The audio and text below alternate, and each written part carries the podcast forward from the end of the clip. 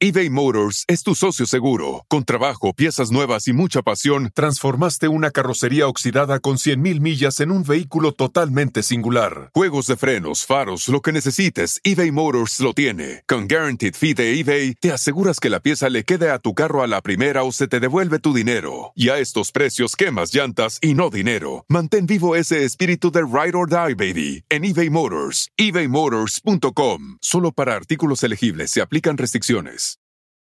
Con Verizon, mantenerte conectado con tus seres queridos es más fácil de lo que crees. Obtén llamadas a Latinoamérica por nuestra cuenta con Globo Choice por tres años con una línea nueva en ciertos planes al Nemery. Después, solo 10 dólares al mes. Elige entre 17 países de Latinoamérica como la República Dominicana, Colombia y Cuba. Visita tu tienda Verizon hoy. Escoge uno de 17 países de Latinoamérica y agrega el plan Globo Choice elegido en un plazo de 30 días tras la activación. El crédito de 10 dólares al mes se aplica por 36 meses. Se aplica en términos adicionales. Se incluye hasta 5 horas al mes al país elegido. Se aplican cargos por exceso de uso. Pero te acuerdas algo que de chiquito, esto me lo enseñó mi mamá. Pero un señor que, que, que barría, ella hacía que nosotros vayamos y lo saludemos al señor. ¿Cómo administra 360 dólares en un mes? Tomando yogur en el supermercado sin, sin pagarlo. eh. Las degustaciones. No, ¿cuál degustación? Sacaba el yogur, lo tomaba y te hacía... p- Bueno, te, te- te- te iba así. ¿Te ha acosado alguna mujer? Sí, creo que tenemos el mismo derecho un hombre a decirle que no a una mujer Claro. como una mujer de decirle que no a un hombre. Tú sabes, tengo una gran relación con Maki. ¿Tú te veías siempre en familia con esa familia que habías hecho? Sí, sí, yo lo hice para todo. Yo, yo me casó para toda la vida. Siento que me estoy entrevistando también a mí, ¿no?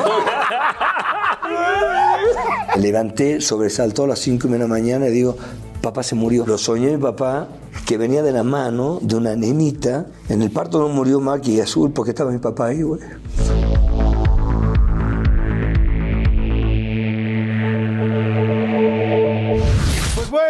Este, ay, este episodio va a ser muy especial. ¿Por qué?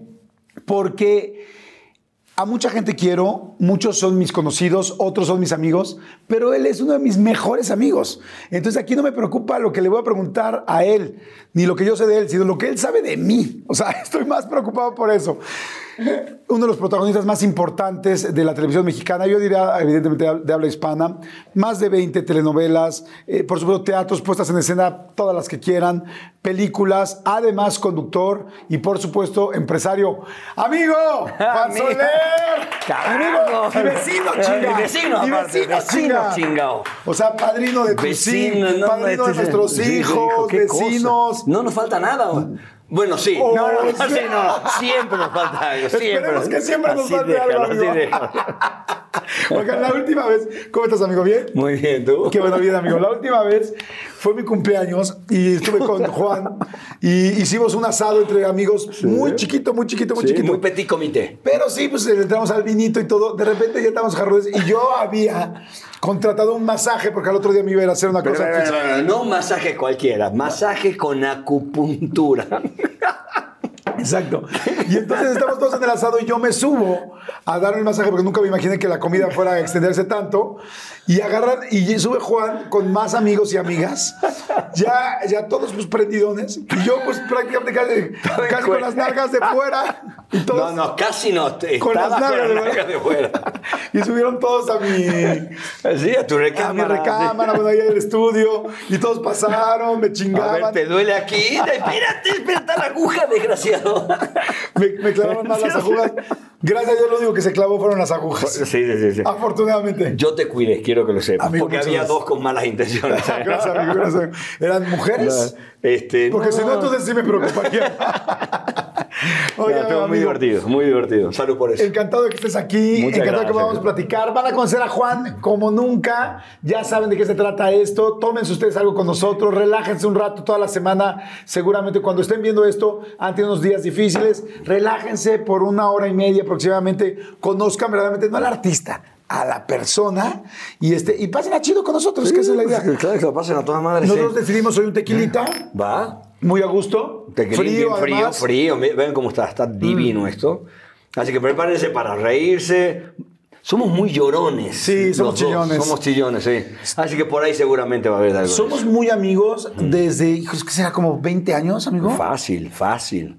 Sí, Pero fácil. muy, muy, 20, muy 22 amigos. años, fácil, sí. Yo creo que pocas personas saben tanto de mi vida como tú y, y, tú yo de la mía, sí, pues sí. Sí, por eso. Puta, no, qué miedo, cabrón. ¿Sabes? Sí. Podemos repensar la Oye, pero sabes que ahorita me quedé pensando, como te presenté, dije, mi amigo, compadre, soy este, como padrino de sus hijos, él de los míos, vecinos. Y lo dije, ay, cabrón, la última vez que dije eso fue con Nadal. Y ve cómo terminó el pedo. No, no es cierto. Lo bueno es que nunca he escrito, nunca he escrito nada para mí, güey. Vámonos.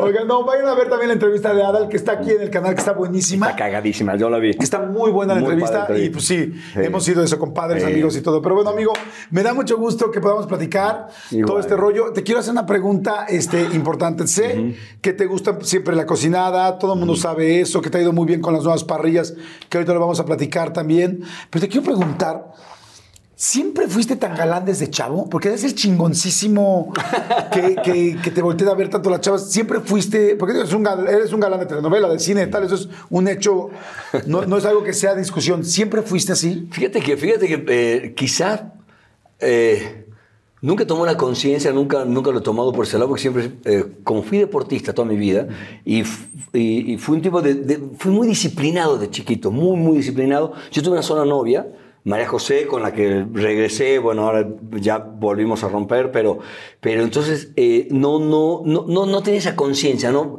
no saber responderte. Me imagino que sí, Pero, me por imagino ejemplo- que sí. Me imagino que sí, porque sí, sí tenía mucho, mucho, mucho pego con mis compañeras, pero para mí existía una compañera de vida que era María José en ese momento. Y mi deporte, eh, yo era, me entrenaba de lunes a lunes y hacía, yo tenía tres disciplinas deportivas y, y entonces como que no tenía tiempo de No eso, tiempo de eso. amigo, la verdad. Tú naciste en Tucumán, En Tucumán, en Argentina. Tucumán, sí. ¿En qué parte de Argentina está Tucumán? Eh, Tucumán está hacia el noroeste, es el noroeste argentino, está justo en el centro y está equidistante tanto a Chile como a, como a Bolivia y casi a Paraguay. Entonces está como concéntrico, son 700 kilómetros a, a la frontera con Bolivia. Es una ciudad pequeñita, pero que en su momento fue el centro comercial de todo el norte argentino. Ok. Y es el primer lugar donde est- estuvieron todas las disciplinas universitarias. Fue un lugar de muchísima cultura, muchísima, muchísima cultura. Tenemos todas las universidades, desde abogacía, eh, medicina. Yo, yo estudié ciencias económicas en la Universidad de Tucumán, justamente. Y después artes dramáticas. Y luego artes dramáticas, me fui a Buenos Aires estudié en el Teatro San Martín y estudié con, con Berta Goldemir y con Lucina Brando en, en- en una academia de, de actuación. Sí. Ok, tu mamá era maestra. Maestra de escuela, sí, ¿De es maestra rural. ¿Qué da- qué da- ah, de primaria, secundaria. De primaria, pero maestra rural. Hay una diferencia entre la maestra de la ciudad y la maestra rural. La maestra rural es la que enseña a, a- a cierta cantidad de kilómetros fuera de la ciudad. Entonces, eh, ella, ella educaba a gente del campo, a chiquillos del campo. Entonces, luego la trasladaron a la ciudad y dijo, no, no puedo. Y se volvió al campo. Entonces, una, una mujer a quien admiro muchísimo y, y- y que eh, estuvo luego en la, en la, parte, en la parte administrativa. Ella llegó a ser este, eh, eh, secretaria de Educación y, y también se bajó y volvió a, a educar. Tenía una vocación muy, muy Sí, la muy firme, docencia le muy- gustaba. La docencia era muy, muy férrea, sí. ¿Te acuerdas algo? Digo, evidentemente Sí. ahora pues ha pasado mucho tiempo Sí. y han sido muchas cosas, pero ¿te acuerdas algo que de chiquito, que esto me lo enseñó mi mamá? Así para que lo tengas muy claro, que digas, "Puta, cada vez que hago esto, cada vez que me acuerdo que mi mamá fue la primera que me dijo esto. Eh, nos llevaba, nos llevaba a, a- a que la acompañemos a la escuela y ella me enseñó a, al... Estaba, había un señor, eh, se me fue el nombre en este momento, pero un señor que, que- que barría el piso y el piso era de barro. No, no, era, no era piso de, de- de- de- de Sí, de- concreto o, de, o de baldosones ni nada de eso. Y entonces ella, ella hacía que nosotros vayamos y lo saludemos al Señor. Y entonces, que nos acerquemos, entonces lo abrazamos al Señor, le dábamos un beso y ya nos seguíamos. Eso hacía mi mamá cada vez que nosotros llegábamos a ese lugar. Entonces, ella me enseñó, el, el- ella fue la primera persona que me enseñó que el valor de, que cada, de, de- de cada persona que está cumpliendo con una labor que, que- que compete pues, a todos nosotros, ¿no? Entonces, eh, eso tengo muy grabado de mi mamá. Mi mamá Fíjate qué lindo, porque yo siempre te he visto que eres una persona, pues, muy cariñosa con todo el mundo, muy cercana a todo el mundo. mamá, y sí. eso te lo enseñó tu mamá. Lo Entonces, dice, mamá, sí. ve y saluda a- al señor que nos está ayudando a barrer, al señor que tal. Exacto, sí. Wow, Sí, sí, sí. Entonces me, me quedó muy grabado eso, a mis hermanos también. Pues, bueno, tuviste como soy con la gente de servicio, la gente de servicio son, Sí, pa- es la parte familia. nuestra, es parte nuestra, es parte de la familia y, y- y- y lo traigo de mamá eso. Y tu papá, eh, bueno, que, que en paz descanse, trabajaba en qué? Papá, papá llegó de, de- de España por la Guerra Civil Española, recuperaron a mi, a mi abuelo del campo de concentración y tan en cuanto lo recuperaron... Lo, eh, ¿Tu lo- abuelo era judío? Bueno, todos los soleros somos judíos. Ok. Ah, no sabía yo eso. Los soleros somos judíos, claro. Sí, sí, sí. sí, somos- el- de- de- en, la- en Cataluña, este, y el apellido Soler es un apellido judío. Él, cuando es el franquismo, él, mi abuelo cae preso, cae prisionero, perdón, y se lo llevan a un campo de concentración en Biarritz, que es del otro lado, este, del lado francés.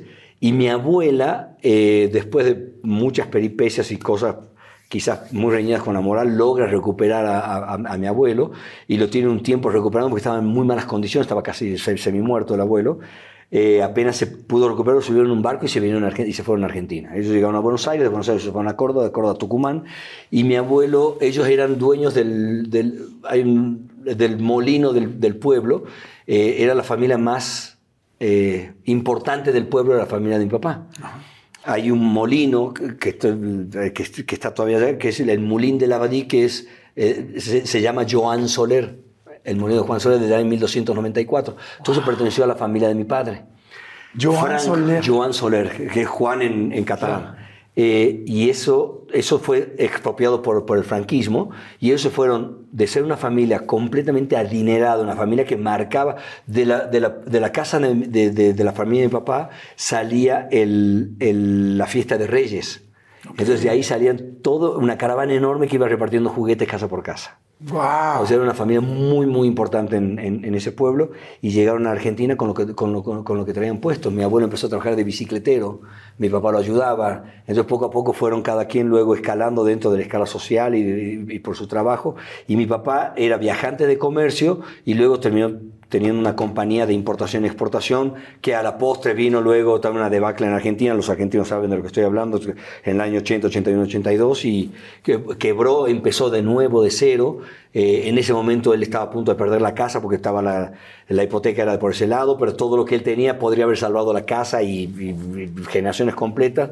Y él se empeñó en pagar hasta, la última, hasta el último peso. Si tú me dices que, que aprendí de mi papá, pues aprendí que, que, que, el- que la, palabra, la palabra es mucho más valiosa que cualquier firma o que cualquier bien material. Entonces eso aprendí papá. ¡Wow! Sí. ¿Lo veías mucho? Muchísimo, mucho, mucho. Nunca, no, no viajaba mucho al ser comerciante. Él viajaba. viajaba mucho, pero él, él tenía siempre el cuidado de que el fin de semana siempre estaba en casa. Siempre. Esté donde esté, él, él estaba en casa. Llegaba quizás el sábado al mediodía, en la tarde, pero él siempre llegaba a la casa. Siempre cenaba, fin de semana cenábamos siempre con papá. Y en la semana, cuando él estaba en, en- Tucumán, nosotros desayunábamos, comíamos, tomábamos el té. Tenemos que volver sí o sí a las 6 de la tarde para, para tomar el té con él y con mi mamá. Y en la noche, a las 10 de la noche cenábamos. Entonces, sí fue un, papá muy presente a la hora de mi deporte, también un hombre que yo volteaba y, y siempre estaba en la tribuna o, o volteaba y siempre estaba, cuando hacía judo, siempre había una ventana, él siempre estaba en esa ventana, siempre, porque es el lugar donde yo me entrenaba. Yo me entrenaba en, en el, tatami de, en el tatami central y, y de ahí se veía perfectamente. Yo volteaba y estaba papá ahí en, en la ventana. ¿Y eras eh, bueno para los golpes? Era buenísimo, me ¿Sí? gustaba mucho, sí, mucho. ¿Y Mucho. últimamente te has vuelto a pelear No. con alguien? No. ¿Cuándo fue la última vez que te diste con- de golpes con otra persona? La última vez que me di de golpe con una persona fue como hace 10 años. Un Facundo, una, una- una chava se le acercó a Facundo, a mi hermano, este, y esa chava, pero porque parece que a la chava este le gustaba mucho mi hermano, y lo empezó, le empezó a hablar, hablar, hablar, y vino un tipo y le pegó a mi hermano de atrás. Entonces esto fue en Tucumán, y sí fue una buena pelea, estuvo, sí estuvo padre. Oye, Sí, estuvo muy divertida. y tengo, tengo entendido que alguna vez este, un taxista o algo así iba medio a pegarle o a atropellar a Valentina, tu hija. Ah, sí. Bueno, eso fue antes. Ah, sí, muchos Eso años antes. ¿Qué eso pasó? antes. Venía caminando con mi hija, de- Valentinita tenía en ese momento cuatro, eh, no, tenía en ese momento seis añitos. Veníamos caminando en una, en una calle peatonal, entonces los coches no pueden pasar porque sí. Entonces venía con, con Valentina, la estaba, por, la estaba por levantar, ella se adelanta y pasó un, un- un taxi muy rápido y logré tomarla a, a Valentina, pero alcancé a patear la, la ventana del taxi y se rompió la ventana. Y él se bajó. Se bajó, sí. Sí, no, no, no lo tendría que haber hecho. Sí. O sea, le pusiste una mega tranquisa. Una puta de que además de tus perro hijos- huevero, sí, no, no, no. Hay una frase que a mí me sorprendió mucho. Tú sabes que Bono Es una persona, bueno, de YouTube, el vocalista de YouTube, es una persona súper, súper, pues humanista, activista, en fin.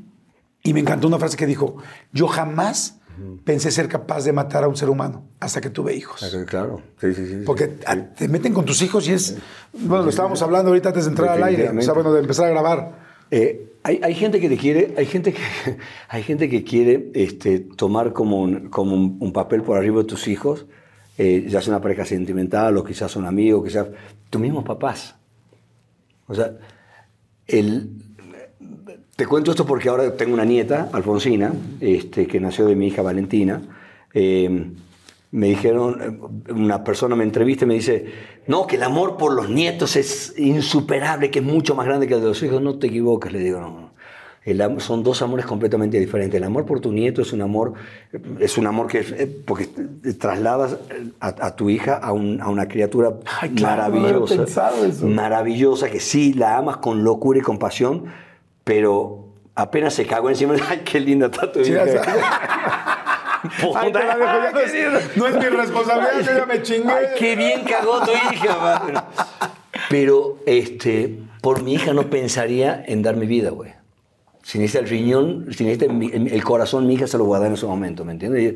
Y, y eso sería, eso sin dudarlo un segundo.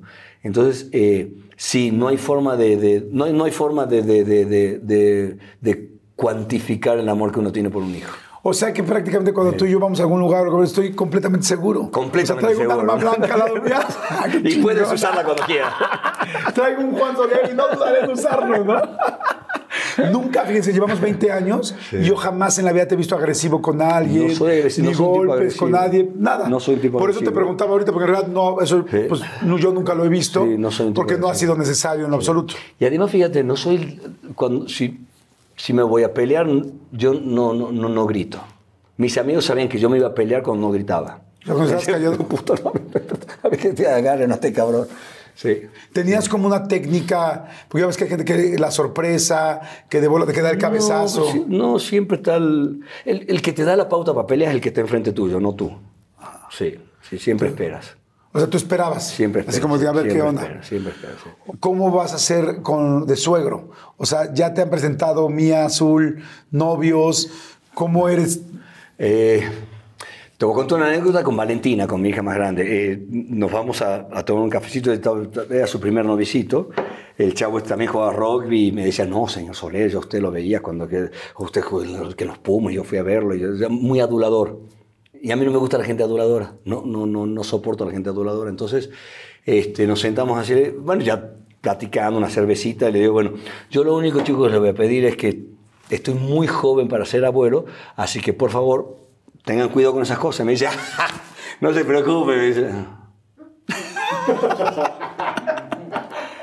¿Me estoy riendo, cabrón? ¿Me estoy riendo? Eh, No, no, señor, pero... No creo ser abuelo, cabrón.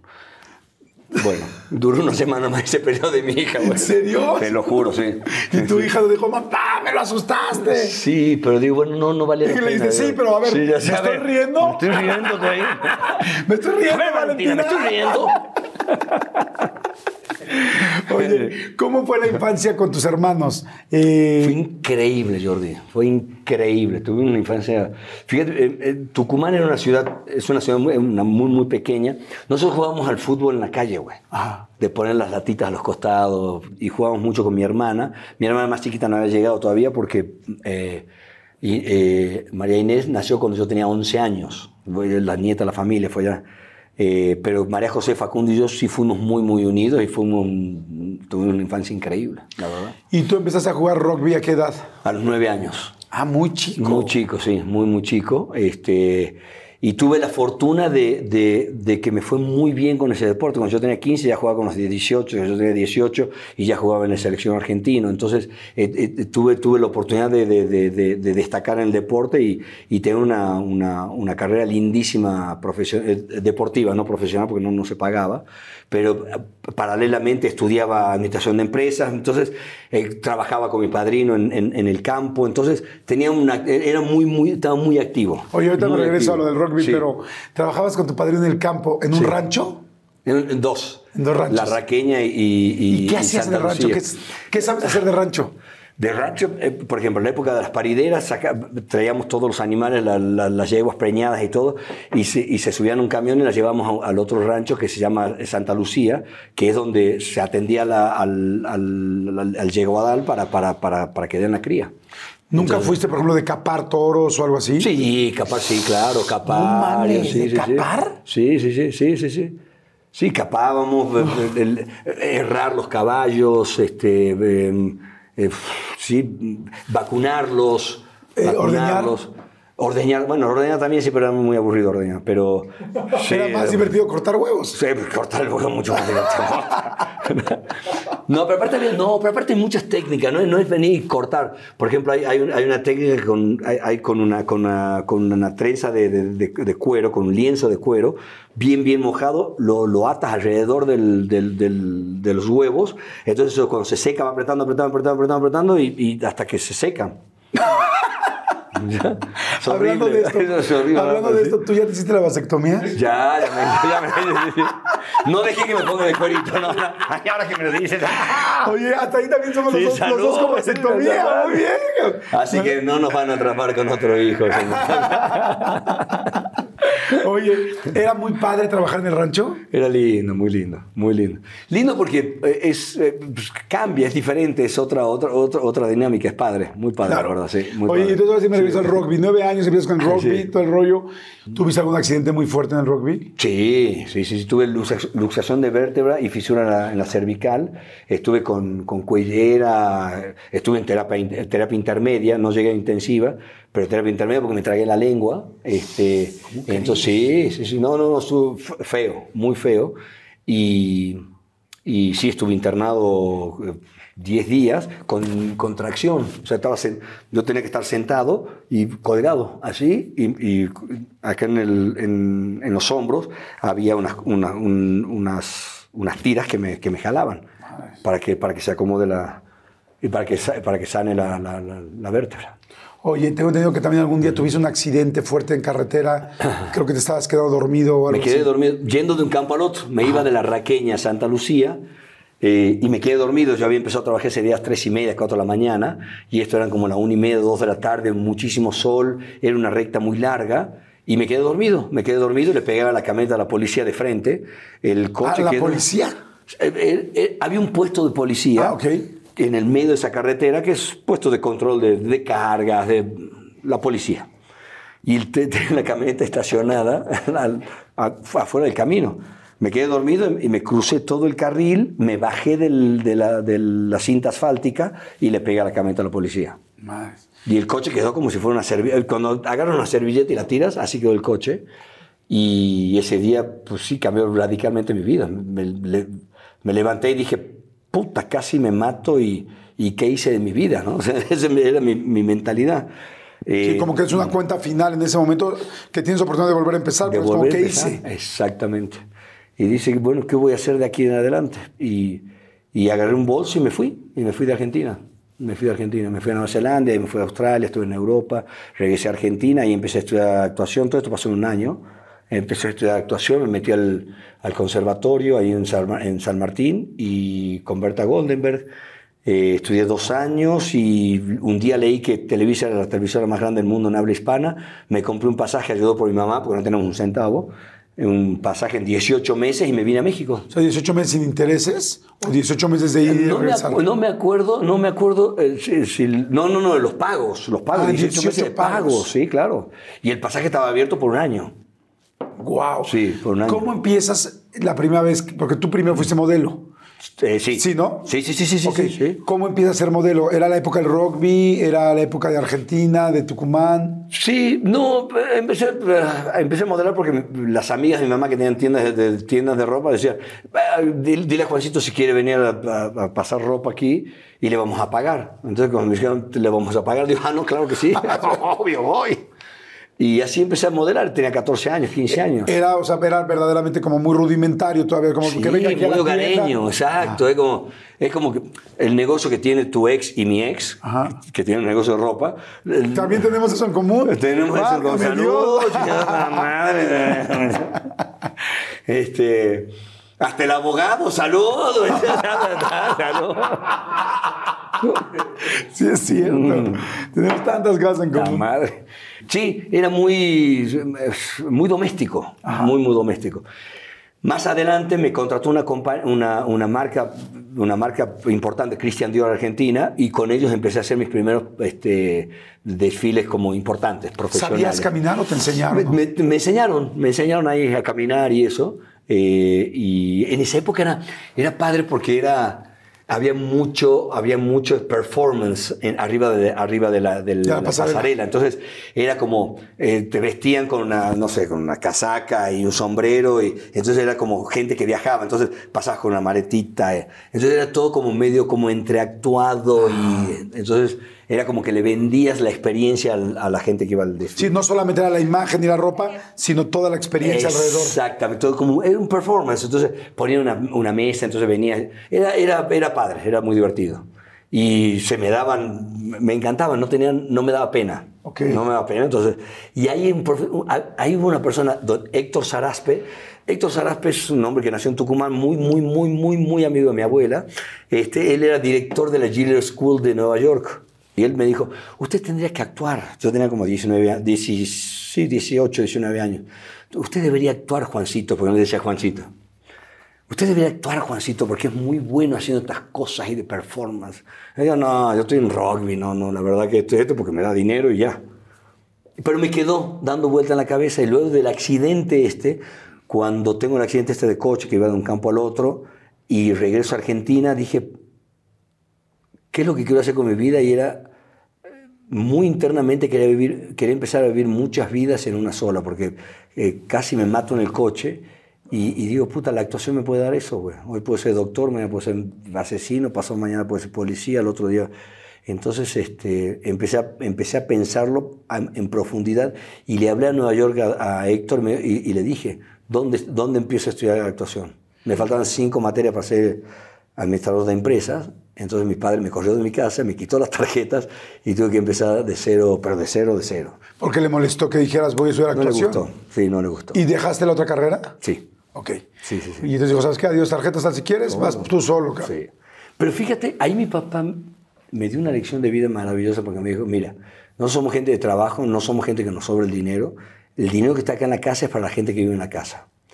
Si tú vas a vivir fuera de casa, tienes que procurar tu dinero, porque nosotros no tenemos suficiente para sacar dinero de esta casa, pero si las cosas no, no están como, como tú crees que tienen que estar, acá está tu casa, acá está tu papá, tu mamá y tu familia acá adentro. ¡Wow! ¡Qué buen! o Sí, la verdad que fue fue, muy padre. fue muy inteligente, te empoderó, te ayudó, pero te puso límites. Exactamente, y me dijo, si te va mal, acá está tu papá, acá está tu mamá, ahí está tu cama, que no se va a mover para nada, y así fue.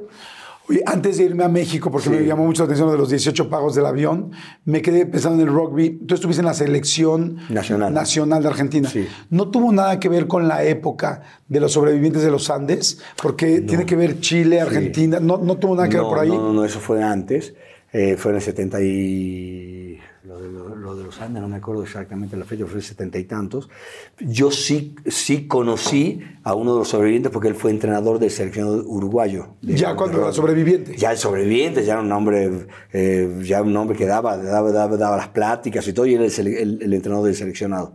Eh, Tuvimos la oportunidad de conocerlo y la historia para nosotros es una historia, eh, la llevamos muy marcada porque ellos, fíjate, no, no, no me acuerdo quién fue el que escribió, que dice que si no hubiese sido un avión que iba gente de rugby, no habría sobrevivido nadie porque trabajaron como equipo, trabajaron en equipo, se, los que salvaron todos rugbyistas.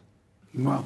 Por eso te pregunté hace rato, porque yo, yo considero que cuando alguien aprende a jugar algo, a hacer algo verdaderamente en equipo, lo lleva toda su vida. Ah, Toda su vida. Con ese trabajo, con ese Bueno, mi cuidado. grupo de motocicletas. Claro. Mi grupo de motocicletas, Legionarios, tienen toda la, la mística que yo traigo de toda la vida. Lo, lo- lo fundé con, con un gran amigo mío y, y- y le pusimos toda esa mística. Es el- en, en- en mi grupo de motocicletas, eh, la mujer de tu amigo tiene pito y bigote, güey. Punto. Es, Y de hecho, y algunas sí lo tienen, ¿no? Sí, y les quedan muy bien, ¿eh? Y Y, le quedan muy bien. sí lo muy tienen, ¿no? bien. Algunas es literal, ¿no? Sí. Sí, o sea, no te metes nunca con la compañera. Te puedes meter con la mujer de un amigo, jamás. Eh, no hay peleas entre, entre amigos, hay, hay conflicto, hay diálogo. no hay pelea. Eh, cuando llegas a un lugar, eh, llegas y cuando te retiras la gente va a extrañar que te hayas ido, no van a rogar de que te vayas. Entonces son, son muchas cosas que yo traía y que las traje siempre, todo, toda mi vida. A mí no me gusta llegar a un lugar a, hacer desmanes o, llegábamos, nosotros acampábamos, éramos 70, 80 motocicletas que llegábamos a acampar a un lugar y cuando nos íbamos, el lugar estaba, quedaba mejor de como lo habíamos encontrado, porque era, veías a cada legionario limpiando, acomodando, eh, levantando basuras que se había de antes, no importa, no nos pertenece, pero también limpiabas el lugar. Entonces, todo ese tipo de cosas son, son cosas que traigo toda la vida y así me gusta que sea. Sí, valores, ética. Oye, que no aguantas un plato sucio me en tu... cagan los platos sucios. te cagan los platos. Siempre que voy, yo siempre que he visto tu casa, siempre la he visto súper levantada. A veces porque tienes gente que te ayuda, pero ahora que los dos somos solteros y vecinos, vivimos en el mismo edificio. En el mismo o sea, edificio. vivimos en el mismo edificio. es muy peligroso. es muy peligroso. Muy peligroso. de repente sí llega, sí, ha habido no muchos, pero días que de repente me llama Juan o le llamo yo, le digo, oye, güey, ¿qué estás haciendo? Nada, tal güey, vente a echar un drink. Eso significa, vamos a platicar. Necesito un amigo con quien platicar. Tal cual. Pero siempre que llegamos, tanto tú a mi casa como yo a la tuya, siempre está súper recogida. Sí, sí, sí, sí, ¿Eres de hacer la cama? Yo cocino, me levanto. Yo no puedo salir de mi casa si no está la cama hecha. Oigan, y, ay, me acaba de dar muchísima hambre, pero bueno, no, saben, de repente me entran así esos, esos hambrismos tremendos. Perdón si pudieron escuchar inclusive mi estómago, porque bueno, estos micrófonos lo captan literal todo. Pero es que estaba pensando en el McCrispy de McDonald's. O sea, ¿ustedes ya lo probaron? No, no, no, no, no. Es que, bueno, si ya lo probaron, seguro me entienden. Es un sándwich de pollo crujiente, jugoso y al mismo tiempo picante. ¡Ah! Viene con unos pepinillos deliciosos y te lo sirven con una salsita picante que está así en todo el pan. Uf. Y si lo pides con un Sprite, no sé por qué, pero se siente que pica todavía más. En serio, qué hambre me dio. Mejor le paro porque si no, no voy a poder seguir con la entrevista de hoy. Ustedes que pueden, disfruten de su McCrispy en McDonald's o pídanlo por el app desde sus teléfonos. Seguimos eBay Motors es tu socio seguro. Con trabajo, piezas nuevas y mucha pasión, transformaste una carrocería oxidada con 100.000 millas en un vehículo totalmente singular. Juegos de frenos, faros, lo que necesites, eBay Motors lo tiene. Con Guaranteed Fee de eBay, te aseguras que la pieza le quede a tu carro a la primera o se te devuelve tu dinero. Y a estos precios, quemas llantas y no dinero. Mantén vivo ese espíritu de Ride or Die, baby, en eBay Motors. ebaymotors.com. Solo para artículos elegibles se aplican restricciones. Y yo tengo ayuda dos veces a la semana nada más. Va Jenny. Te amo, Jenny. sí, claro. sí, sí, sí, Yo no puedo salir de mi casa si no está la cama hecha, mi, mi, mi cuarto todo colgado, las pantuflas donde tiene que ir la pantufla. Soy un obsesivo tremendo. Sí. ¿Eso te ha traído algún, alguna vez problema con alguna de tus parejas o no? No, no, no. ¿Nunca has tenido una pareja que tiene todo, que le vale todo? Sí, sí. ¿Y cómo le haces? Eso lo acomodo. ¿no? son conflictos que ni siquiera. ¿Para qué, pa qué te meten? No estamos grandes ya para educar a una huevona de 40. Claro. Sí. Yo también casi a todas mis parejas se los acomodo. y la acomoda bien, sí, justito, justito. Entonces, bueno, me quedé en que entonces te vienes a México, y dices, sabes que sí voy a pesar de la actuación, ya hice un cierto modelaje, eh, bueno, no un cierto, ya hice modelaje en Argentina. Estoy pensando, ya tomé artes escénicas, voy a, a, México. 18 pagos para el boleto de avión. Boleto, sí. ¿Tu mamá te ayudó a pagarlo? Mi mamá. Ok, tu mamá te ayudó a pagarlo. Sí, ¿Tu mamá no estaba, estaba más a favor de la carrera de actuación que tu papá? Papá, mamá, mamá estaba muy a favor de, de, de que... De, de que sea un tipo feliz, que haga lo que yo quería hacer. Ella veía que yo era un tipo que yo sí persigo mis objetivos. Entonces, eh, cuando le dije quiero probar esto, ella sabía que lo iba a probar y que lo iba a hacer en serio. Entonces, me ayudó en eso. Ok, 18 pagos para el boleto de avión, un año del boleto abierto. Dinero, ¿cuánto dinero traías? 360 dólares en la bolsa. ¿Era todo? Para vivir en México, ¿sí? de todo lo que tenía. ¿Tenías un amigo, una amiga, alguien que te recibiera aquí? Fíjate que en ese momento, en Tucumán me encontré con una amiga, Fernanda. Ella estaba en un grupo de música que se llaman Las Primas. ¿Te acuerdas de Las Primas? Sí. Acá? Bueno. Fernanda, la más guapa, ella era... Sí, eran las tres como buenonas, ¿no? Tremenda, ¿no? Buenona, sí. impresionante. Una uh, así, ah, uh, uh, Entonces ella fue, ella fue pareja mía en un momento, me quedó muy amigos y me la encuentro en Tucumán. Le digo, Fer, ¿cómo está? Año que nos veíamos. Sí, estoy en México. Me dice, me digas, yo en dos semanas me voy para México. ¿Cómo crees? ¿A qué te vas? No voy, voy a probar suerte, voy. Ya tengo la dirección que televisa. Yo estoy estudiando en el SEA. ¿Cómo crees? Qué buena coincidencia. Sí. Entonces, ¿yo dónde vas a parar? No sé. Voy a ver a dónde voy a parar ya, no tengo dónde parar. Vente a mi casa, que para en mi casa hasta que consigas algún lugar. Así que por esas casualidades de la vida tuve donde quedarme, me quedé con ella como un mes y medio. ¿Se reavivaron las llamas del amor? No, no. Bueno, casi. bueno, un poco. Un poquito, un poquito. Bueno, no, no, sí, ok, sí, está bien. No, no, no, lo, lo teníamos muy claro, lo dejamos muy claro, lo dejamos muy, muy claro. Este, ella, tenía una, ella, ella tenía una vida acá y, y este, estaba, en- estaba como en una pausa, entonces no quería, no quería confundirse. Bueno, ya, él, una, una historia que es paralela. Y, y por eso tuve donde parar, afortunadamente, porque no tenía un centavo. No tenía un centavo, pero eso fue un viernes 20 de septiembre. Yo el lunes me presenté en la agencia de modelo, que lo primero que, fue, lo primero que hice fue tratar de conseguir trabajo. De modelo. Como modelo, sí, por supuesto que el- eso podía empezar a hacer dinero inmediatamente. Ellos me mandaron a, un- a una campaña de desfiles de una marca, en ese momento estaban inaugurando la tienda número 33 de Suburbia, entonces iban a hacer 33 desfiles que pagaban 350 dólares cada desfile. No manches, tú traías Y 369. yo traía 360, traía en la bolsa. Mentira, me cobró 60 el hijo de la cheesecake del taxi, güey. De, de- del aeropuerto a, a- a, mm, San Ángel. No, que ah, me habría encantado San Ángel. No, vivía en un lugar horrible esta mujer. Porque. el- Antonio Caso 199. Sí, conozco perfectamente Bueno, ahí, ahí, Sullivan. Ok. Resulta que yo, en ese inter, cuando él se regresa, a en esas dos semanas que, que- que yo me quedé en, en mi ciudad y ella se regresó a México, yo la vi el penúltimo día que estaba en Tucumán. En ese inter, cuando ella regresó, el manager de ella, el manager del grupo, se fue con todo el dinero con sus... O sea, ellas entraron a, a México, el tipo les tomó los pasaportes y se fue con todo el dinero que habían hecho durante ¿Cómo los crees? tres años de- de carrera. ¿Cómo crees? Las dejaron en la calle a las cinco primas. Eh, Si anda alguna escuchando por ahí. Maldito tío. Maldito tío, desgraciado. Pero. Sí, pero tenías un lugar donde llegar Claro, con pero ella. tenía donde llegar. Estoy muy agradecido toda la vida con, con, con Fernando. ¿Cuánto tiempo pasó de que empezaste, de que llegaste con los 360 dólares a que te pagaron los primeros, el primer desfile de Suburbia? Un mes. ¿Cómo administras 360 dólares en un mes? Bueno, 300 dólares. toma- tomando yogur en el supermercado sin, sin pagarlo, este, eh, en la- comiendo en las- en las- en las góndolas. Sí, o sea, cuando digas, ay, que te vas a hacer, ¿cómo dicen las pruebas o las degustaciones? No, ¿cuál degustación? Sacaban el yogur, lo tomaba y te hacía pendejo. no, te, te- te iba así, horrible, horrible. ¿Qué? Horrible. Me siento muy mal con la gente de su mesa porque estaba ahí el.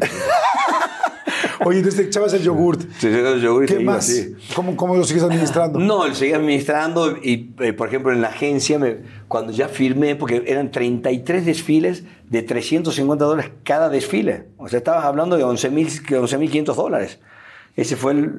yo llegué con 300 dólares y al, tercer, al cuarto día ya había conseguido un contrato de, de, de 11.000 dólares. Wow. Entonces me adelantaron dinero y así ya empecé a vivir. Perfecto. Sí. Oye, ahorita me platicas de Televisa, cómo están las novelas, como todo. Vamos a hacer rápido un refil. Ah. Salud, amigo. Salud. Para todos ustedes, hagan un refil también de lo que estén tomando. Tómense algo con nosotros. Les prometo que no es eh, nada más el objetivo que tomen lo que sea, un café, un té. Pero cuando te tomas algo y escuchas a alguien y tal, es como, o sea, yo quiero que ustedes sientan que están aquí, porque en realidad sí están aquí ustedes. Entonces, pero si se toman algo, pues podemos también brindar. Pues salud entonces. Vamos, salud. Salud para allá. Hasta luego, re- regresamos. Oye, ahorita que estábamos hablando de mujeres, hombres, tal, tal.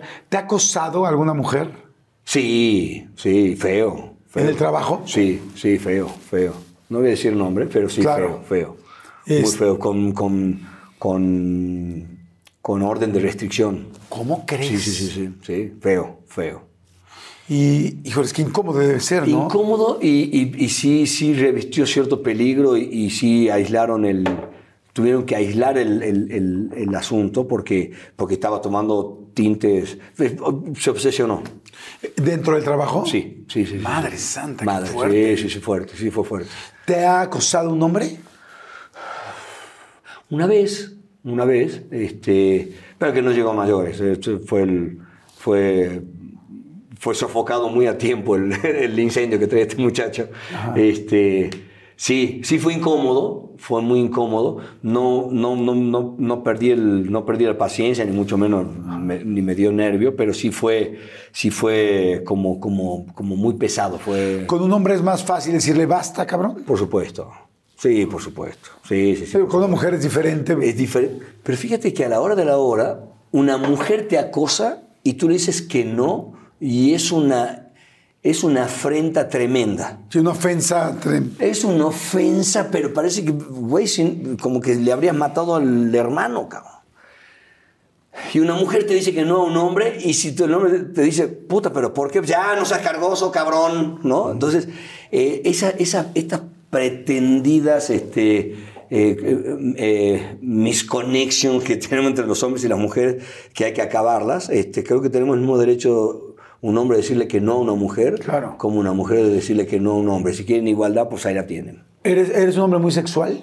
No, no. Normal. Normal, no soy, no soy un enfermo del sexo. Me encanta, me encanta, me encanta, eh, me encanta, me encanta la relación sexual cuando siento algo con una mujer. El, el- por la verdad que no me llama la atención. Por- Eh, De vez en cuando. en alemán.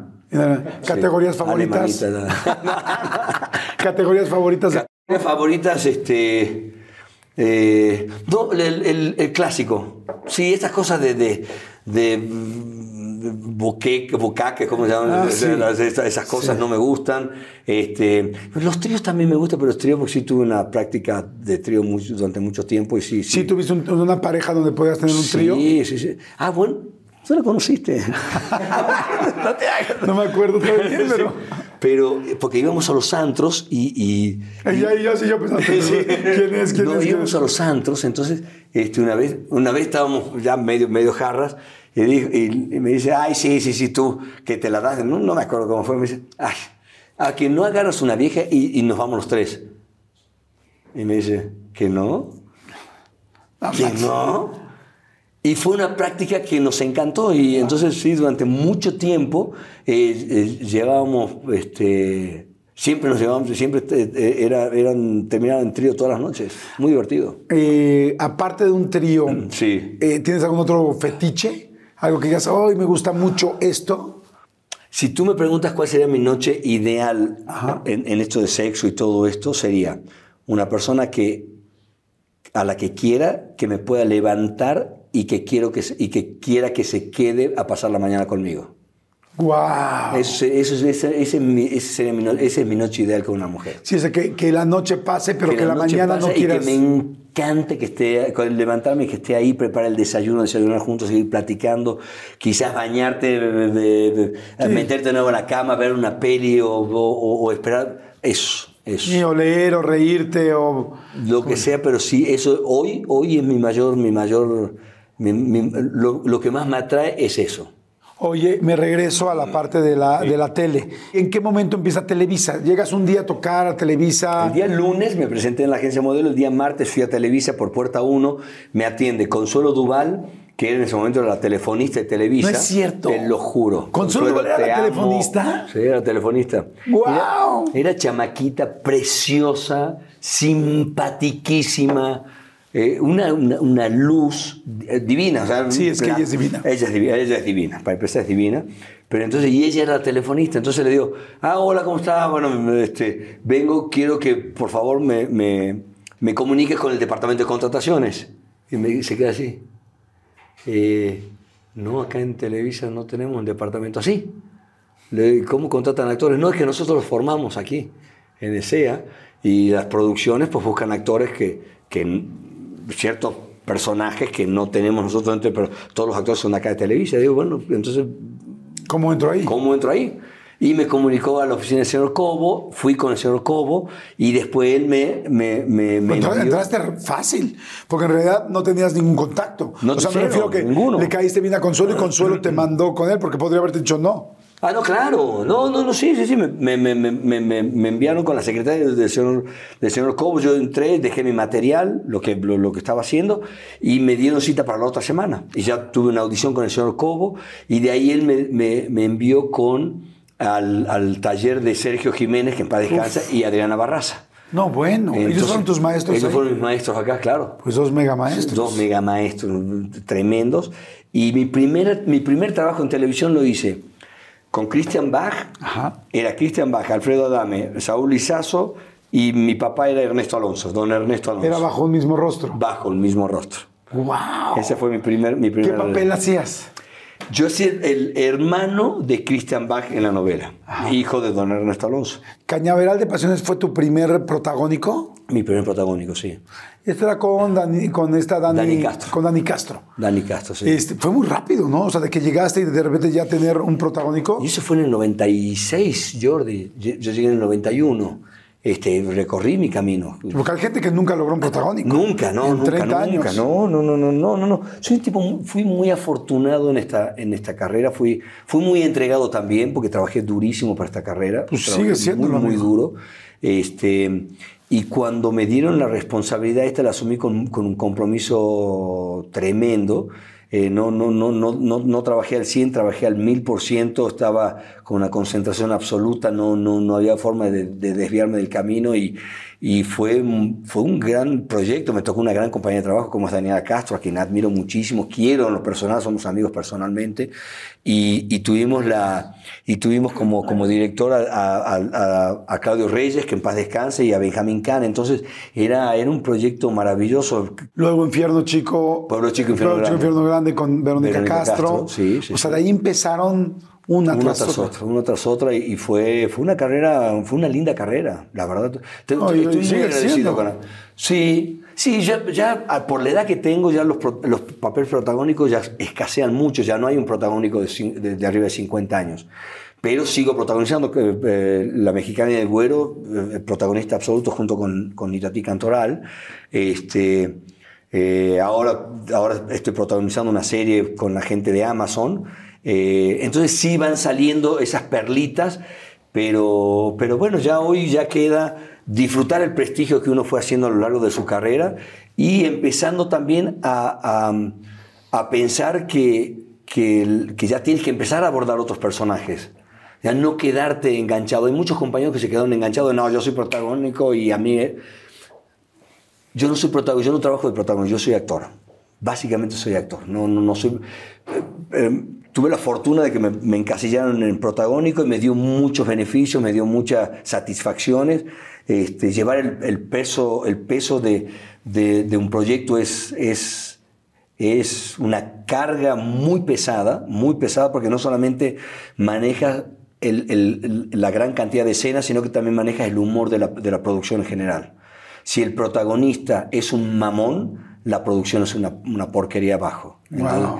Y si el protagonista es una persona que es accesible y es el primero en llegar, el que llega estudiado, el que llega, el que llega a horario, el que hace las cosas, que soy yo, este, de ahí para abajo, pues la vara queda muy alta para todos los compañeros. Entonces se vuelve una, una producción que es muy armónica, muy armoniosa. Como, como actor y como, y como un galán de telenovela, bueno, de, de televisión, en fin, de, de películas, de repente siento que hay mucha gente que le puede llegar a pegar el ego, porque evidentemente la edad va cambiando, entonces cambian tus personajes, cambia tu físico, uno se va haciendo grande. este, ¿Es algo que a ti te ha preocupado? Así como dices, uff, me preocupa esto. Mira, yo te voy a contar, te voy a contar una cosa que siempre lo dije. Eh, cuando, la gente, cuando la gente supo quién era Juan Soler, yo ya sabía quién era Juan Soler y ya me aceptaba, ya, ya, ya, me, ya me caía bien. Entonces, no me mueve, no me movió un centímetro. Eh, hoy puedo ser el papá, hoy puedo ser el abuelo, puedo ser el tío sin ningún tipo de problema. Hice una, una producción para Netflix que se llama Bocetos, que está en este momento está, en, está al aire. Fui el papá del protagonista, el papá un personaje pequeño, pero un personaje de soporte, este, porque, porque soy actor, no soy protagonista, soy actor. Oye, cuéntame de, empieza toda la carrera, Sí. las telenovelas, mucha fama, muchos momentos muy importantes. ¿Cómo nace Valentina? ¿Fue antes de esto? ¿Fue en medio? Valentina- Eh, ¿Conociste a su mamá? Sí, Eh, no- Valentina no, se fue casaron. mi pareja. Va- Valentina fue, eh, su mamá fue mi pareja este, y quedé embarazada de Valentina el día que yo me despido para venir a México. Entonces yo me enteré. Pero tú no sabías. Yo no sabía, yo me enteré de Valentina casi cuando tenía un año casi medio Valentina, porque yo no regresé por dos años a Argentina. Entonces este, la conozco a Valentina, su mamá un ser hermoso, Karina, Eh, ¿Cómo, cómo es cuando Karina te llama por teléfono me y te dice? para decirme, eh, no quiero nada de ti, no, no, no. Pero mi padre me dijo que tú tienes que saber que tienes una hija. Entonces, pero es decisión tuya. Todo lo que hagas, ya Valentina tiene el apellido. No me gusta mucho hablarlo así tan abiertamente por, por Valentina, justamente, pero. Obviamente. Pero este. Pero cuando la vi a Valentina, inmediatamente supe que era mi hija y, y- y sentí que era mi hija y, y- hoy es una hija extraordinaria, una, una, una- una- se convirtió en una gran mujer. Eh, tiene un marido, Pablo Malmierca, que es también un tipazo, y me dieron a, a Alfonsina, tiene un año, un año y medio ya Alfonsina, este, es un, pues, estoy orgullosísimo, muy orgulloso de, de- de Valentina, muy orgulloso. La verdad es que tuvo también ella, evidentemente tú el ser su padre, pero ella también tuvo una gran fortuna de tener un padre comprometido como tú, porque lamentablemente es una situación donde muchos papás se alejan, donde Por papás no se ven sí. cerca, donde nunca se aparecen.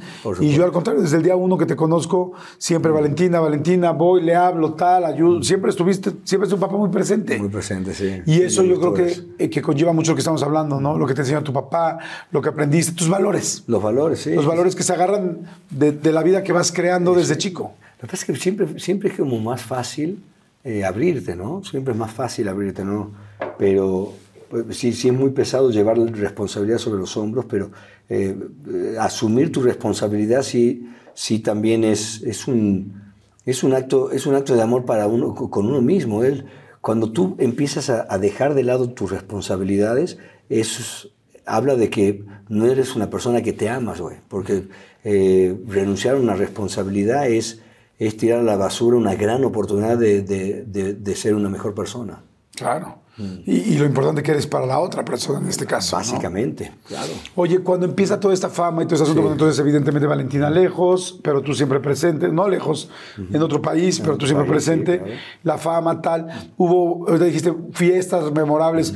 Fuiste muy de fiesta, muy de salir con muchas mujeres antes de, de conocer a tu esposa, a tu ahora ex Muy. esposa Maki. ¿Fuiste muy de fiesta? Muy fiestero. ¿Qué era tu fiesta? Música, alcohol, drogas, eh, mujeres, eh, DJ. Piscina con mucha gente adentro. Piscinas con mucha gente adentro. Era muy divertido. Era sí. muy divertido. Eh, ¿Sí fuiste muy fiestero? Sí, sí, muy fiestero, sí, sí fui muy fiestero, sí, sí, había de todo, eh, no, no quedé enganchado en absolutamente nada, afortunadamente, soy un tipo de- de- de- de diversión social, este, no, soy, no soy dependiente de, de absolutamente nada, afortunadamente, y, pero sí, sí, sí me... Pasé la corta, no me la cuenta, nadie me cuenta qué, qué- qué- qué es lo que pasa en la noche, qué es lo que pasa en la fiesta, cómo se hace una fiesta, nadie me la cuenta. Llegó un momento que dijiste, híjoles, ya tengo, he salido con muchas chicas, ¿basta? Sí, sí. Cuando conocí a Maki, yo estaba en ese proceso, estaba, estaba, tenía 36 años, era soltero, este, sí, estaba muy, muy, ya estaba muy cansado de la fiesta, de la, del, del, de, en una, caes en un, la vacuidad que, que, que, que, implica una noche, levantarte y no saber cómo se llama la persona con la que estás en la cama es, es, es un síntoma de que ya estás tocando fondo. Entonces, eh, sí, ya no, me, ya, no ya, no me, ya no me gustaba eso. Y conocí a Maki y me enamoré perdidamente de Maki. ¿Desde el principio tuviste eh, ese approach con Maki o al principio no te caía bien? No me caía bien, ¿no? De hecho, me caía bastante mal Maki. ¿Dónde la conociste? La conocí en Televisa en el 97 más o menos y salimos por primera vez en el año 2002. Ok. ¿No te caía bien? No, No había... me caía bien, era muy... No, no me gustaba cómo era ella, no me gustaba. Físicamente me gustaba, siempre fue una mujer bellísima. Es una mujer Sí, bellísima. es una mujer guapísima. Entonces, este... Pero no, no, me- no, no, no me caía bien. Decía, ah, típica argentina. Bueno, ok, ya. Pero un día fue a comer, estaba su mamá aquí, que estaba de vacaciones, y estaban mis papás también. Ajá. Y le digo, señora, me dice, me dice, ya habíamos agarrado confianza con Estelita. Le digo, Estelita, ¿cómo está Estelita? Con- "Ay, con la mamá de aburrida". ella. La, la mamá de Maki, sí. Este, estoy muy aburrida, Maki trabaja todo el día, no salimos a ningún lado, bla, bla, bla. Digo, mire, están mis papás acá, te invito a comer un asadito a mi casa, que Maki te lleve, ahí te deja, y yo después ya te bajo, o te baja mi chofer. Ay, sí, muchas gracias, bla, bla, bla. Ese día Maki no grabó, entonces llegaron Maki, su mejor amiga Gary, y su mamá a la casa, y éramos varios, éramos como 12 personas más o menos, y, ese día vi a, a la otra Maki, a la Maki de familia, entonces me encantó, me encantó, me enamoré perdidamente. Y le dije a mi mamá, me voy a casar con esta mujer.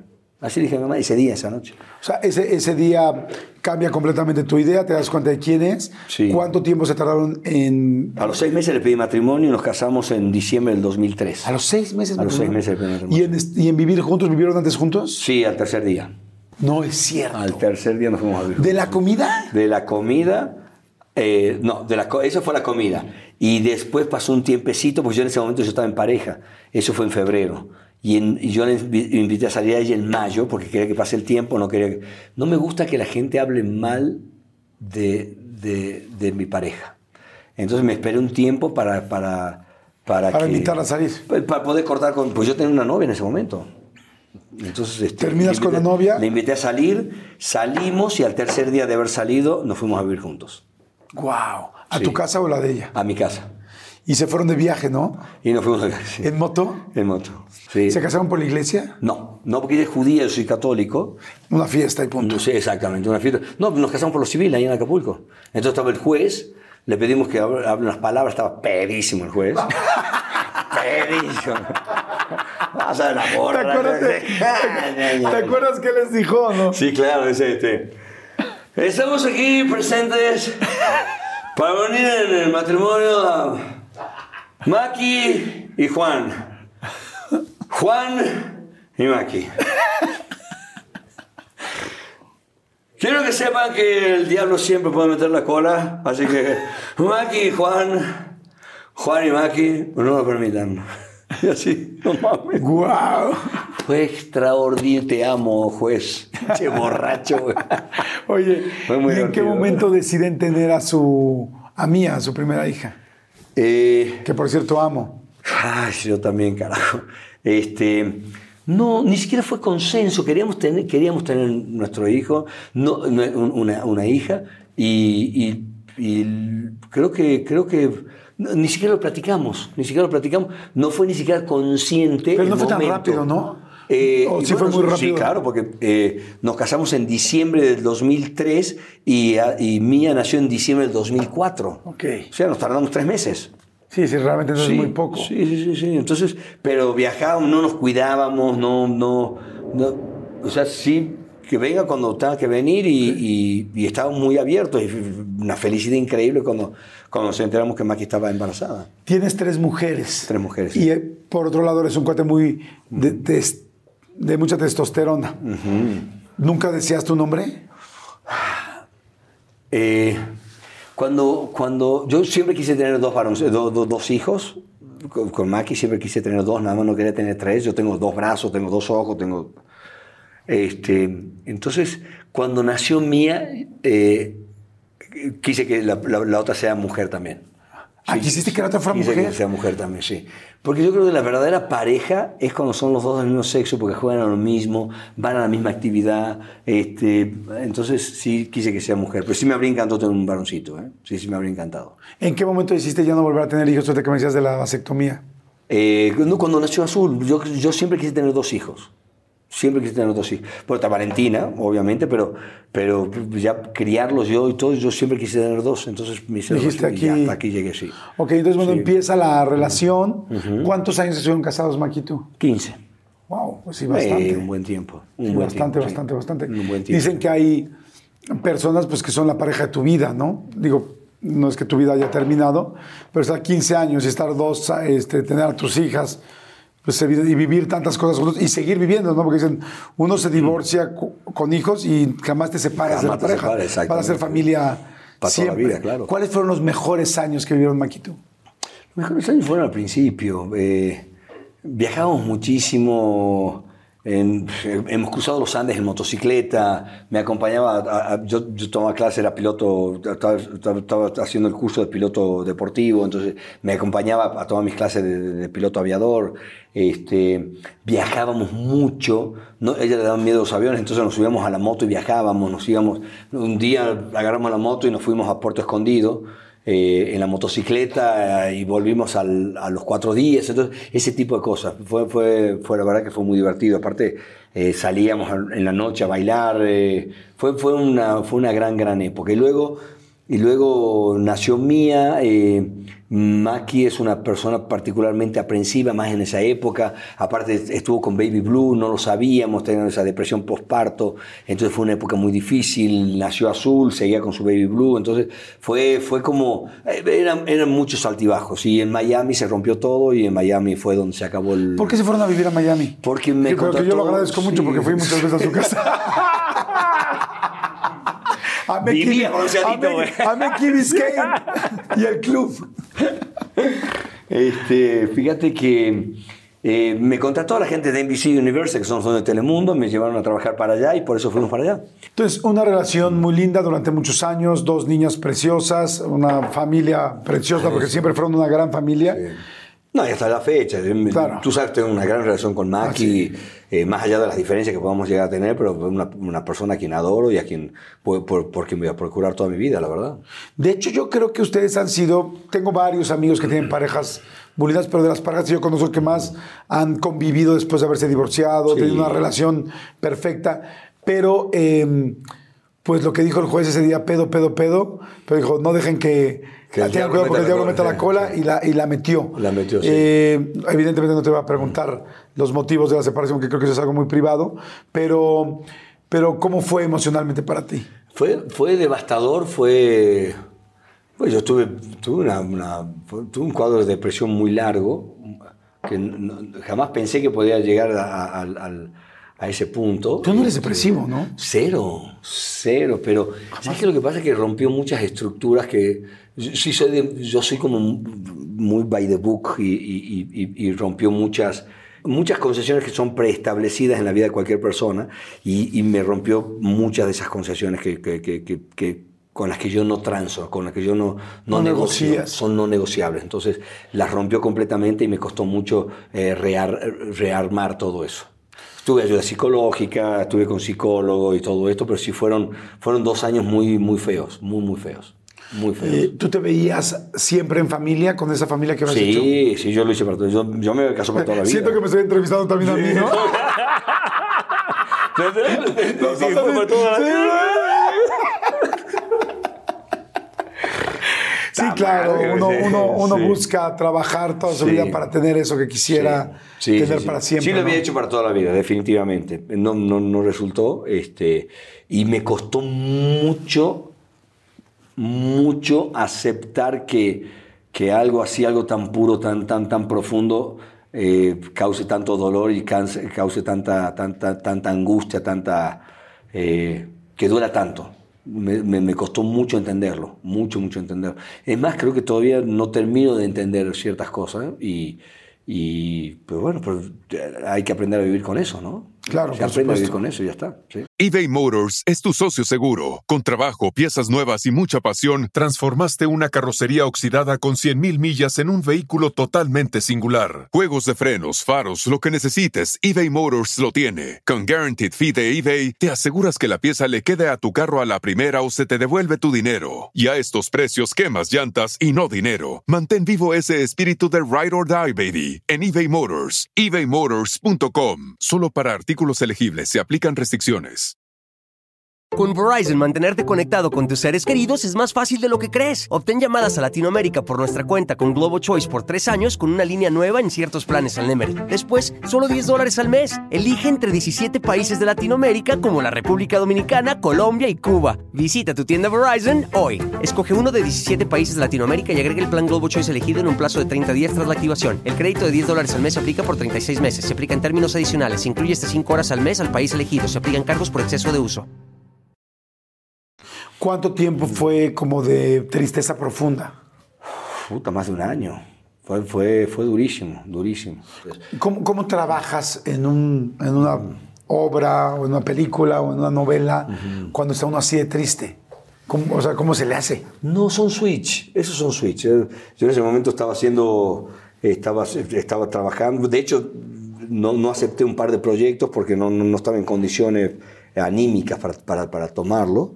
Este, tampoco iba a trabajar a la fábrica, nada, estaba, estaba, estaba muy estuve muy deprimido. Entonces, eh, cuando, pero cuando, cuando vas a actuar, eh, sí, cambia radicalmente. Sí, hay un switch que, que ya no eres Jordi, sino que eres este, Jorge Pérez. Entonces, eh, eso, me ayudó mucho. Y sí me ayudó mucho, fíjate, en mi primer proyecto en ese estado. Me ayudó muchísimo. Pero sí, terminaba, iba a mi camerino y, y generalmente sí me sumía de nuevo en una profunda tristeza. ¿Has tenido pareja después de, de haber ya terminado con tu ex esposa? Sí. Este, ha sido, eh, en tu caso, bueno, fue público, pero lo comento con mucho gusto.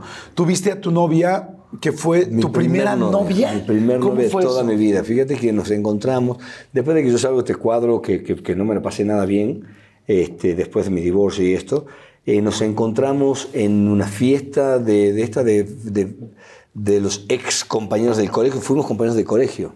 En Argentina. en Argentina. Entonces nos, nos encontramos, eh, empezamos ya luego a hablarnos, eh, yo ya estaba separado de Maki, eh, yo llevaba más de un año, casi dos años separado de Maki, eh, y, y empezamos a escribirnos y ella venía con una muy mala relación, se termina separando, entonces al principio era como mucho consejo, eh, tratar de contenerla, se la estaba pasando muy mal, eh, lo que me había pasado a mí yo solo trasladaba a ella en soluciones, entonces y, y un día quedamos en, eh, ¿por qué no nos vemos?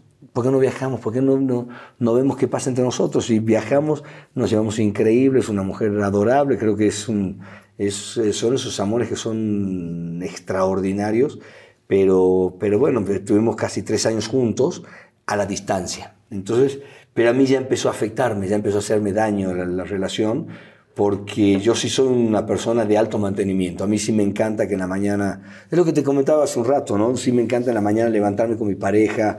Eh, yo soy muy, muy apapachador, me gusta ir, preparar el desayuno, traerlo a la cama. Yo cocino, en mi, casa el que cocina soy yo, me encanta cocinar. Entonces, todo ese tipo de cosas me gusta dárselo a, mi pareja. Y, y tenía una pareja, pero no tenía a quién servirle. No tenía, fue su cumpleaños, entonces me preocupé de, de comprarle su regalo, que le llegue el regalo a su casa, eh, flores, también flores a su casa, una flor bellísima, pero no se las daba yo. Y las caricias no se las daba yo, el beso no se lo daba yo.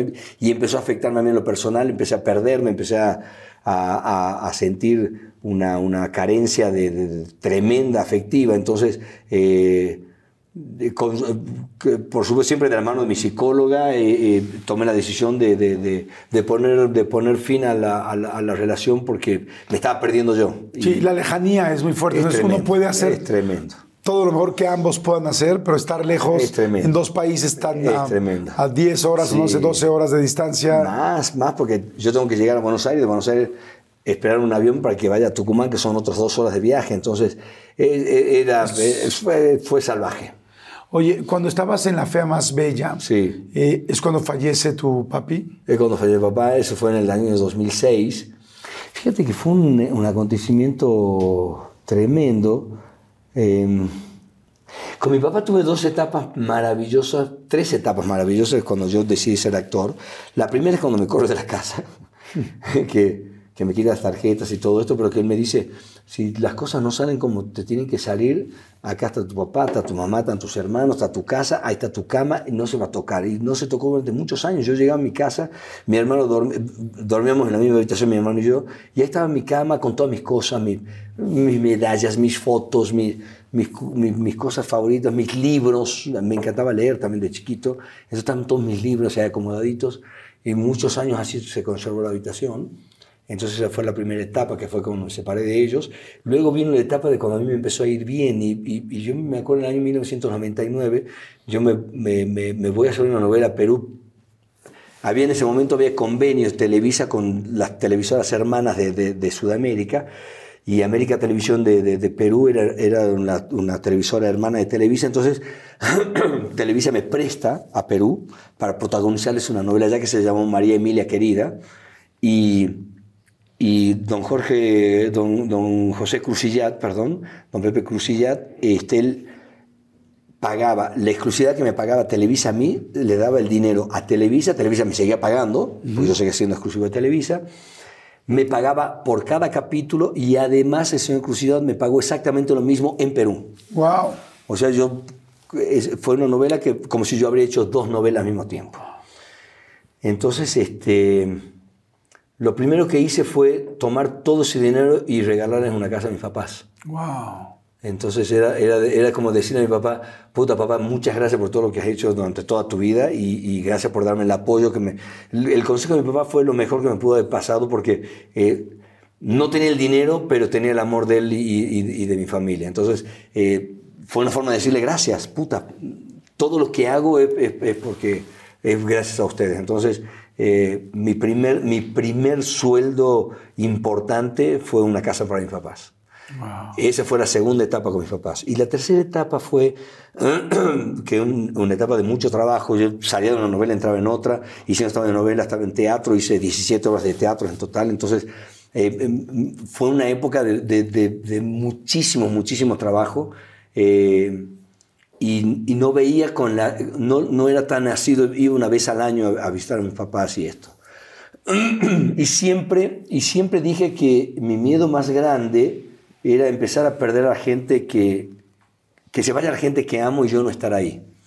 Y, toca que se muera papá. Entonces, este, a mí un, 16 de diciembre, yo estaba grabando La Fea Más Bella justamente, y me llaman por teléfono, mamá me llama por teléfono, era como la una de la mañana aquí, que habrá sido las 2, las 3 de la mañana en Argentina, y me dice, papá tuvo un accidente, se cayó, pegó con la nuca en el piso, y está ahora, este, se lo llevaron al hospital, está en terapia intensiva, él se, fracturó la base del cráneo, entonces, este, y le digo a mamá, en este momento preparo todo y me voy, me dice, en este momento no vale la pena porque él está en terapia intensiva, no sabemos cuál es el cuadro, tiene que absorberse el coágulo, porque aparte una zona donde no se puede extraer la sangre, ahí me explicaba bien todo esto. Entonces, este, y es un proceso que va a ser entre 5 y 6 días, pero sí prepara las cosas para venir a ver a papá, porque en 5 o 6 días ya vamos, a tener, ya vamos a saber qué es lo que tiene papá.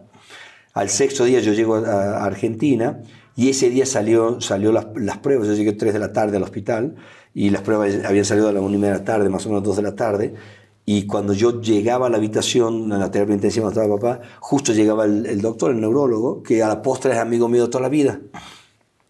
Entonces, eh, le dije, le dije, este, puta, hablemos al Chile, no, no, vengo, yo vivo en México, la situación no, no, no, da, para, no da para que demos vueltas. Entonces, este, yo estaba solo con él y me dice, ya, ya el, viejo se fue ese, el día del accidente, me dice, porque claro, él, él, cuando él, con el golpe este, el hematoma, produjo mucha sangre y la sangre para descomprimirse tiene que salir por algún orificio. Y salió por el orificio del, de, la, de, la columna, por donde pasa el cerebelo, está el cerebelo, está la, la, columna vertebral. Entonces despedazó todos los nervios, todas las conexiones, estaba desconectado. O sea, él nunca más iba a conectarse. Entonces, si llega a haber un milagro y se conecta a alguno de esos cables, porque mover un dedo, abrir un ojo, entonces, este, y, y, y viene una pregunta de rigor, ¿cuánto tiempo tengo para hacer lo que hay que hacer, lo que tengamos que hacer? Entonces, me dice, puta, no sé. Me dice el doctor, puede ser 15 minutos, pueden ser 15 años. ¡Wow! Entonces, este, él estaba eh, conectado al respirador y esto. Entonces bajé a hablar con mi familia, les dije, eh, el panorama es este, o sea, papá murió el día del, del, accidente, y, hay que tomar una decisión. Mi decisión es desconectarlo ya. Yo no quiero, ese, eso que está ahí ya no es papá.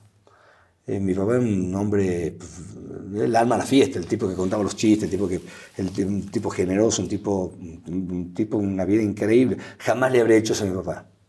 Jamás le habría hecho eso a mi papá. Dejarlo de dejarlo enchufado a una máquina, a un inflador, porque es lo que, es lo que había. Entonces, este, fue muy dura la decisión en ese momento pues, yo estaba fuerte, estaba como, soy el más grande de la familia, entonces eh, había que tomar la decisión esa y, mi hermano me secundó también, porque un hombre generosísimo, mi hermano también, mi hermana más grande también, y mamá y, mi hermana más chica son las que se resistían, pero ya éramos tres contra dos. Lamentablemente subí, le dije, por favor, ¿dónde hay que firmar? Este, que papá viva lo que tenga que vivir, lo que le toque. Entonces vivió tres días más y, él fallece y lo enterramos en, un cementerio que muy lindo a, la postre de todo esto. Pusimos su árbol favorito arriba de la tumba, entonces que, es una palma, una palma, y, y, y eh, eh, todo, ese, todo ese proceso fue un proceso como, como de mucha inteligencia emocional, hoy lo defino de esa forma, porque creo que hicimos lo que, lo que teníamos que hacer. De hecho, hasta el día de la fecha estoy convencido que hicimos lo que teníamos que hacer, pero este, eh, pero lo feo viene después. Claro.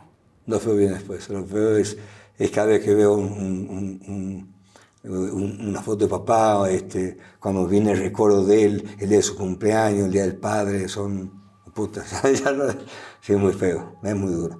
Pero, pero bueno, me tocó tocar, me tocó asumir el, el, ese papel en ese momento, y, pero, pero sí, sí, lo más, sí está muy cabrón. ¿Te acuerdas la última vez que hablaste con él? Fue en, eh, estábamos hablando de Azul, que venía Azul en camino, entonces, este, y, y, me dijo que, que, me dijo que era el,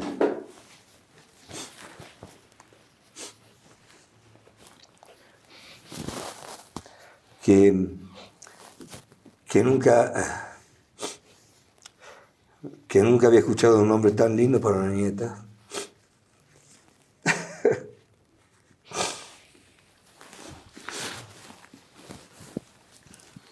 ¿Cómo está la palma? Y, nació azul. Por lo menos sé que le gustaba el nombre. Sí, estuvo muy cabrón, muy cabrón. Y la palma está enorme, güey. ¿Sí? ¿La has ido a ver? Sí, claro. Sí, claro. Sí. Sí, sí. Me, me, me encantaría, me encantaría, este. Bueno, ya, me encantaría que nunca levanten el, el, el, lugar ese. Los cementerios se van levantando. Me encantaría que nunca lo muevan, pero bueno, quién sabe, ¿no? Ojalá, esperemos que nunca se... Esperemos que nunca lo levanten de ahí, sí. ¿Sentiste a partir de que tu papá ya no está un cuidado extra, un halo extra de energía, de sentirte cerca? me, faltó, me, me, pasó algo muy raro ese día, cuando fue 16 de diciembre. El 16 de diciembre cuando me llaman, este, claro, nos despertamos, Maki y yo nos despertamos sobresaltados, estaba Mía que dormía con nosotros, Mía durmió conmigo hasta los cuatro años. Este, yo le decía, el, doctor, todo el mundo me decía, no, no la mala costumbre, digo, a ver, es mi hija, acaba un trabajo todo el puto día, no veo nunca a mi hija, así que en la noche va a dormir conmigo. Yo, y yo me ponía el despertador para levantarme para darle de comer a, Mía. Entonces, esa noche cuando me llaman, este, eh, bueno, le, le, cuento, ya hablamos con Maki de lo que había pasado, y nos dormimos, nos volvemos a dormir con yo abrazando a Mía. Este, y me levanté, sobresaltó a las 5 y media de la mañana y digo, papá se murió. Le digo a Maki, ay Juan, por favor, te dijeron que está en terapia intensiva. Le digo, lo soñé mi papá, escucha, escucha porque fue muy, fue muy cabrón. Fue mi subconsciente definitivamente, pero él, le dije, este, papá se murió. Porque lo soñé mi papá como de unos 45 años, un tipo alto, un metro 92, un, un gigante, mi papá, este, que venía de la mano de una nenita, este, eh, que, que, con el pelito corto, con flecos, eh, con un vestido azul.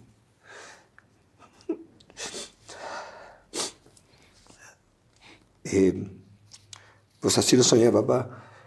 Y que traía de las manos azul. Este.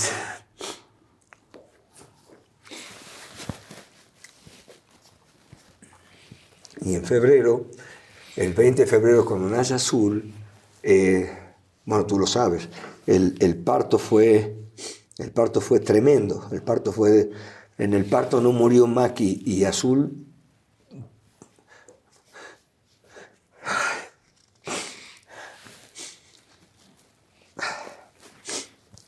En el parto no murió Maki y Azul porque estaba mi papá ahí, güey.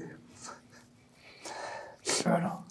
Fue un parto tremendo. Maki, Maki estaba ya sin, sin pulso. A ella le, le, cuando, cuando estaba en trabajo de parto, se le, se le abrió el útero. Entonces ya estaba encajada azul para nacer y, y toda la cantidad de sangre la jaló de nuevo. La, o sea, para que nazca azul hubo que abrir la máquina de emergencia y bucearla. Azul la tuvieron que bucear entre los órganos para sacarla. Y demoró mucho tiempo en, mucho tiempo en, en- en- en- en empezar a llorar, Azul. Y Maki era- estaba pálida como el papel. Era una cosa, no, tenía, no, te- no, no había pulso, entonces era, era eh, todos los cuidados que hay que hacerle, no sé cuántos litros de, de transfusión y todo, porque perdió muchísima, muchísima sangre. Y, y- y ya después, después de un tiempo el doctor dijo, eh, es, un, es un caso que se da uno en, en 100, porque o muere el papá, o muere la mamá, o muere la nena. Wow. Entonces, este. eh, eh, yo no soy un tipo que creo mucho en todo esto, pero, pero yo creo que papá murió para, para, para traerme.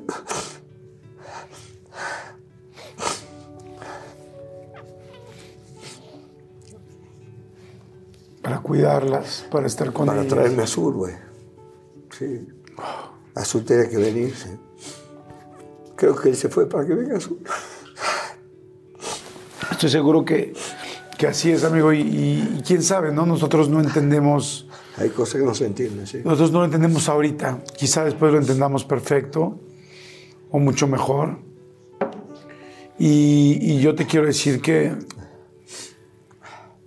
eh, hay muchas cosas que te admiro, muchas. Hay muchas que te agradezco, como esa amistad tan linda y honesta que tenemos. Eh, esos momentos tan complicados, esos momentos tan felices que hemos pasado juntos y también tan complicados que hemos pasado juntos. muchos. eh. Entiendo perfecto lo que es vivir solo, entiendo perfecto lo que es no perder, pero dejar de vivir con tu familia, tener que hacer una nueva vida todos los días, volviendo a empezarla, después de que trabajaste toda una vida para hacerla. Y de repente pues ya no la tienes. Y hay que volver a empezar. Hay que volver a empezar, sí. Y las mamás tienen un papel muy difícil, las mujeres tienen un papel muy difícil, pero los hombres también tenemos un papel difícil. Sí. Y muy complicado vivir lejos de tus hijos, no estar con ellos porque crees que lo mejor es que estén con sus madres, que eso es algo que creo que tú y yo siempre hemos defendido y hemos creído, pero ser unos papás presentes y unos papás cercanos. Y yo digo que hay muchas cosas que te admiro, muchas, desde el trabajo, tu lealtad, eh, la persona que eres, el ser humano que eres, el corazón que tienes. Muchas gracias. Leo. Pero si a mí me dijeran cuál es la cualidad más grande que tiene Juan, que no me sería fácil responder, pero definitivamente una de las que pondría eh, sería decir, es uno de los mejores papás que he conocido en mi vida. Es un papá súper, súper presente. Todos los hijos tienen situaciones complicadas, porque así es la vida. Esa, esa es la vida, sí. Tú eres un, un- un hombre extremadamente íntegro y, como decía, muy presente y muy cercano a tus, a tus hijas y a toda la gente, no solo a tus hijas, a todos, pero específicamente hablando de las hijas. Te, te quiero dar un pequeño detalle, que es la primera vez que doy un detalle que no es para ti el detalle. Ok. Está madre, no me toca nada. Ni un puto regalo me toca a mí, carajo. No mames, güey. A ver, préstame, la bota y dámelo, chinga yo solo, güey. Este es un detalle eh, donde tú eres el intermediario, pero al mismo tiempo eres el protagonista. Porque aunque uno deje de ser protagonista en las telenovelas, siempre es protagonista de la vida. Definitivo. Y tú lo has sido así. Este es una pequeña pulsera Ah, ok. para, para tus hijas. Y tiene una S, una E y una C. Ajá, Hay una para Azul, ajá. hay otra para Mía y hay otra para Valentina. Ok. Me gustaría mucho que se las des Por supuesto. a nombre de nosotros, pero contigo como intermediario, pero sobre todo como protagonista, porque lo que significa es lo que yo siempre he visto en ti y que siempre has hecho con ellas. Y es, siempre estaré contigo. Ah, qué bonito.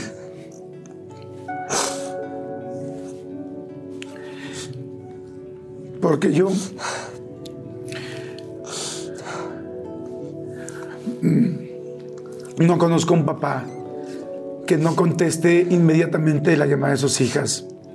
Que no yo vaya a recogerlas. Yo un día te vi recoger tres veces a tu hija. En la misma noche, recogerla, llevarla, recogerla, llevarla. Tus hijas lo saben. Tus hijas saben que eres su papá súper cercano. Y solamente quiero que se los des.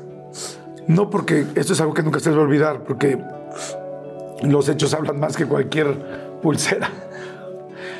Pero para que ellas se acuerden cada vez que la vean, que siempre has estado y siempre seguirás con ellas. Entonces, aquí está la de Valentina. Muchas gracias. Aquí está la de la de azul. Y aquí está la de, mis primer- la, la de mi primera hija tuya, Ay, mi- la de mía. Muchas gracias. Muchas gracias. Te quiero mucho, amigo. Te quiero más, cabrón. Muchas gracias. Gracias por la entrevista. No, hombre. la Gracias a ti. próxima regálame algo para mí, una botella. para muchas gracias. De verdad, muchas gracias. Aprecio mucho. Fíjate que, fíjate que ya cuando empezamos a chochear, a ser grandes y todo esto, ya a uno no le importa lo que vaya para uno. Es, es eh, uno agradece con el corazón que, que tengan en cuenta a, a- a sus hijos, güey. Porque sé que si, si yo falto, sé que vas a estar ahí, güey. Eso te lo por seguro, sí. Yo, yo lo sé. Muchas gracias. De nada, amigo. Muchas gracias. Gracias, niñas. Si nos están viendo, les mandamos muchos besos. Sí. Atentamente sus papás. Y que estés muy bien. Está madre, güey. La próxima botella, culera. Nos vemos la siguiente. Bye.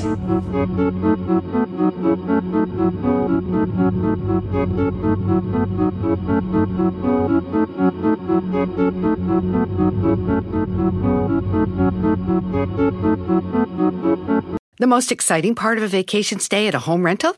Easy. It's being greeted upon arrival with a rusted lockbox affixed to the underside of a stranger's condo. Yeah, you simply twist knobs, click gears, jiggle it, and then rip it off its moorings, and voila!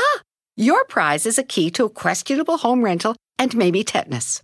When you just want to get your vacation started by actually getting into your room, it matters where you stay. At Hilton, we deliver your key right to your phone on the Hilton Honors app. Hilton for the stay.